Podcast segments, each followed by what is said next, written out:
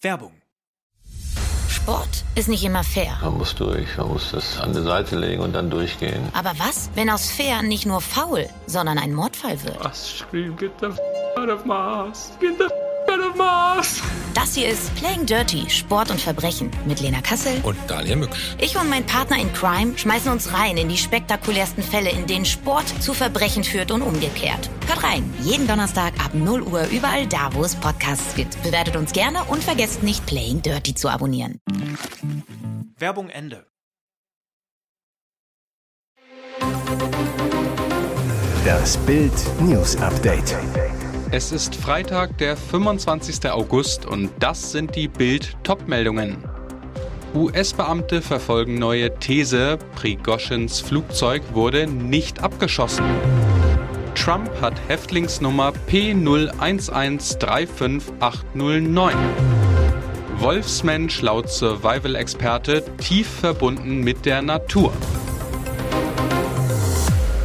US-Beamte verfolgen neue These, Prigoschins Flugzeug wurde nicht abgeschossen.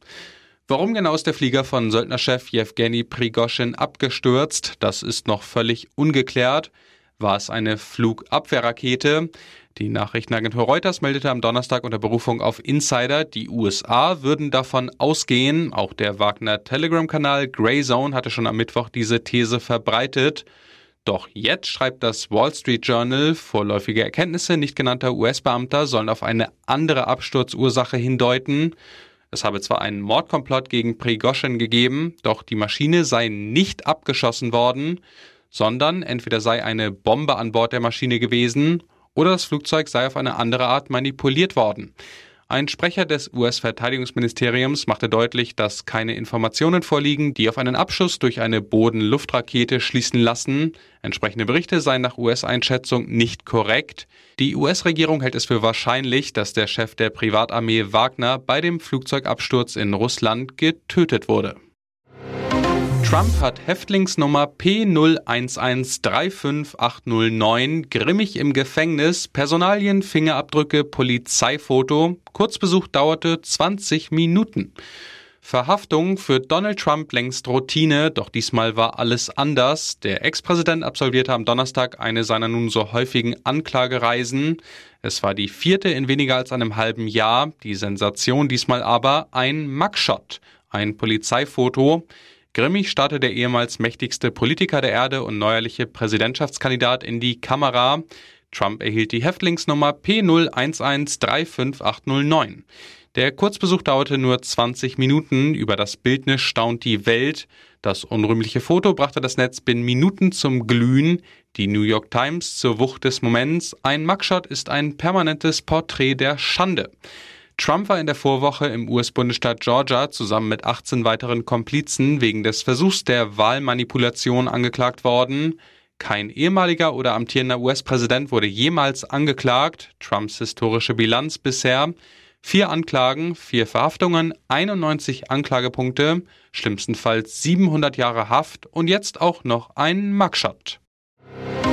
Survival-Experte analysiert für Bild den Fotobeweis, der Wolfsmensch ist tief verbunden mit der Natur. Im Harz wird immer wieder eine mysteriöse Gestalt gesichtet. Eine Wanderin konnte den Wolfsmenschen jetzt im Foto einfangen. Der nackte Mann hockt auf einem Felsen, wärmt sich in der Sonne. In seiner Hand hält er einen langen Stab. Bild hat mit Survival-Experte René Golz gesprochen. Der Trainer lehrt seit 33 Jahren, wie man im Wald überleben kann. Als Bild ihm das Foto des Wolfsmenschen vorlegt, bekommt er Gänsehaut. Golds zu Bild, der Mann auf dem Foto ist tief verbunden mit der Natur. So wie er da sitzt und auf dem Boden malt, wirkt er wie ein Schamane. Das ist wie ein Blick in die Vergangenheit. Ich ziehe meinen Hut vor diesem Mann und habe größten Respekt. Die Haut habe sich der Wolfsmensch mit Schlamm oder Kohle eingerieben, um sich vor Sonnenbrand und Mückenstichen zu schützen. Das sei eine gängige Praxis in der Survival-Szene. Den Mann auf dem Foto ordnet der Experte in die Steinzeitszene ein. Die Anhänger versuchen wie unsere Vorfahren zu leben und keine modernen Hilfsmittel zu nutzen. Brisante These von Professor Hans-Werner Sinn. Bin ich eine Umweltsau, wenn ich E-Auto fahre? Es ist eine brisante These und wenn sie stimmt, muss die Regierung ihre Klimapolitik völlig überdenken. Der angesehene Wirtschaftsprofessor Hans-Werner Sinn ist sicher, E-Autos und Wärmepumpen bringen dem Klimaschutz aktuell nichts. Im Gegenteil, sie schaden ihm sogar. Anfang August hatte Sinn diese Sorge erstmals in Bild geäußert. Nun legte er nach. Wer ein Elektroauto fährt, beschleunigt den Klimawandel, sagte Sinn in der FAZ. Und wer einen Verbrenner fährt, schont das Klima. Nutzlos, wenn nicht sogar kontraproduktiv seien die Maßnahmen aus Berlin und Brüssel deshalb. Zur Begründung erklärte Sinn, wenn Europa auf Öl in Autos, Heizungen etc. verzichtet, verkaufen die Ölstaaten den Rohstoff einfach in andere Länder. Die Folge, die weltweite CO2-Belastung steigt weiter. Gleichzeitig behauptet er, weil Strom aus Sonne und Wind nicht immer verfügbar ist, muss in Deutschland weiter viel Braunkohle verfeuert werden, um Strom zu erzeugen. Strom für E-Autos werde damit dreckiger, denn mehr CO2 geht in die Luft. Einziger Ausweg laut Sinn ein Klimaclub, in dem sich alle großen Länder zu einem Ölstopp verpflichten. Und jetzt weitere wichtige Meldungen des Tages vom Bild Newsdesk. Tragödie an einer Bushaltestelle am ersten Schultag nach den Sommerferien. Ein 41-Jähriger stieg am Donnerstag mit seinem elfjährigen Sohn am Stadtrand von Hamburg aus dem Linienbus. Als sie die Straße überquerten, wurden sie von einem motorisierten Dreirad, einem sogenannten Can-Am-Bike, einer 43-Jährigen erfasst, die mit ihrem Sohn 15 Jahre alt unterwegs war. Der Elfjährige wurde dabei so schwer am Kopf verletzt, dass er starb. Sein Vater kam schwer verletzt mit dem Rettungswagen ins Krankenhaus. Die Can-Am-Fahrerin und ihr Sohn wurden nur leicht verletzt. Ein Kriseninterventionsteam des Roten Kreuzes betreute Zeugen und Angehörige. Die Polizei fotografierte die Unfallstelle mit einem 3D-Scanner ab, um den Unfall rekonstruieren zu können. Außerdem sucht sie Zeugen.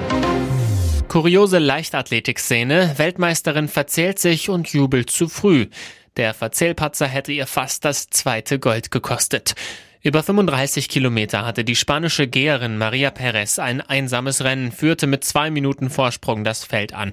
Doch unter der knalligen Sonne von Budapest kam sie durcheinander. Auf der Strecke fing sie plötzlich an zu jubeln, strahlte übers ganze Gesicht und schnappte sich die spanische Flagge für die Zielüberquerung. Doch auf der Zielgeraden machte sie einen Kampfrichter darauf aufmerksam, dass sie noch eine Runde zu gehen hat. Sie war erst bei 33 Kilometern. Irritiert schmiss Perez die Fahne auf den Boden und machte sich ziemlich perplex auf die letzte 2 Kilometer Runde, doch aufhalten konnte sie niemand. In 2 Stunden, 38 Minuten und 40 Sekunden stellte sie sogar einen neuen WM-Streckenrekord auf und ist jetzt die Gea-Königin vom Budapest. Denn Perez gewann auch schon die 20 Kilometer. Damit kassiert sie insgesamt knapp 130.000 Euro WM-Prämie. Bei der Auszahlung wird sich der Weltverband hoffentlich nicht verrechnen. Christopher Linke verpasste die erste deutsche Medaille. Der Potsdamer wurde wie schon über die 20 Kilometer Fünfter, stellte aber in 2 Stunden 25 und 35 Sekunden über 35 Kilometer wieder einen deutschen Rekord auf. Den Titel sicherte sich 20 Kilometer Weltmeister Alvaro Martin aus Spanien. Er war gut eine Minute schneller.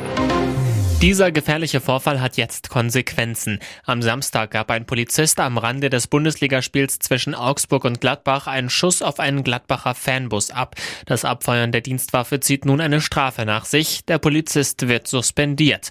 Der derzeitige Kenntnisstand ist, dass sich eine Gruppe um den Beamten wegen der Hitze am Samstag mit Wasser bespritzt hat. Das teilt das Präsidium der bayerischen Bereitschaftspolizei am Donnerstag mit. Warum der 27-Jährige dann zur Waffe gegriffen und sich ein Schuss gelöst hat, ermittelt das Landeskriminalamt derzeit noch. Weiter heißt es, dass die vierköpfige Gruppe um den Schützen vorerst nicht mehr im Unterstützungskommando der bayerischen Polizei eingesetzt werde. Der Schuss hatte sich in einem Polizeiwagen auf dem Augsburger Stadiongelände gelöst und dabei die Scheibe des Fahrzeugs durchschlagen und den Transporter der Fanbetreuung Mönchengladbach getroffen. Der Bus war glücklicherweise leer. Der Vorfall ereignete sich nach Abpfiff gegen 17.30 Uhr innerhalb eines abgegrenzten Bereichs auf dem Stadiongelände. Der Schütze und drei weitere Beamte erlitten Knalltraumata. Ein Polizist wurde durch Glassplitter im Gesicht verletzt. Die Ermittlungen des Landeskriminalamtes zu dem Vorfall halten an. Ob sich Prinz Harry und sein Vater, König Charles III., wohl jemals versöhnen? Eigentlich kann es ja nicht so schwer sein, mal einen Abstecher zur Familie zu machen, um die Wogen zu glätten. Doch beim Problemprinzen ist das ein ewiges Hickhack. Vor ein paar Tagen hieß es noch, wenn Harry im September aus seiner Wahlheimat Kalifornien nach Europa reist, wolle er sich mit Papa Charles zu Friedensgesprächen treffen. Mit seiner Familie, mit der der Haussegen nun schon seit Jahren schief hängt, wolle er sich endlich versöhnen.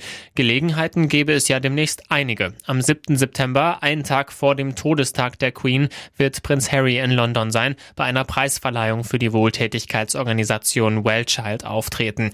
Am 9. September ist er dann in Düsseldorf, wird sein Herzensprojekt, die diesjährigen Invictus Games in der Merkur Spielarena eröffnen.